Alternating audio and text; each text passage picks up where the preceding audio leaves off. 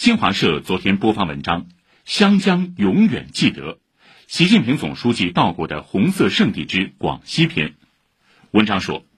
四月二十五号，习近平总书记来到位于广西桂林全州县才湾镇的红军长征湘江战役纪念园，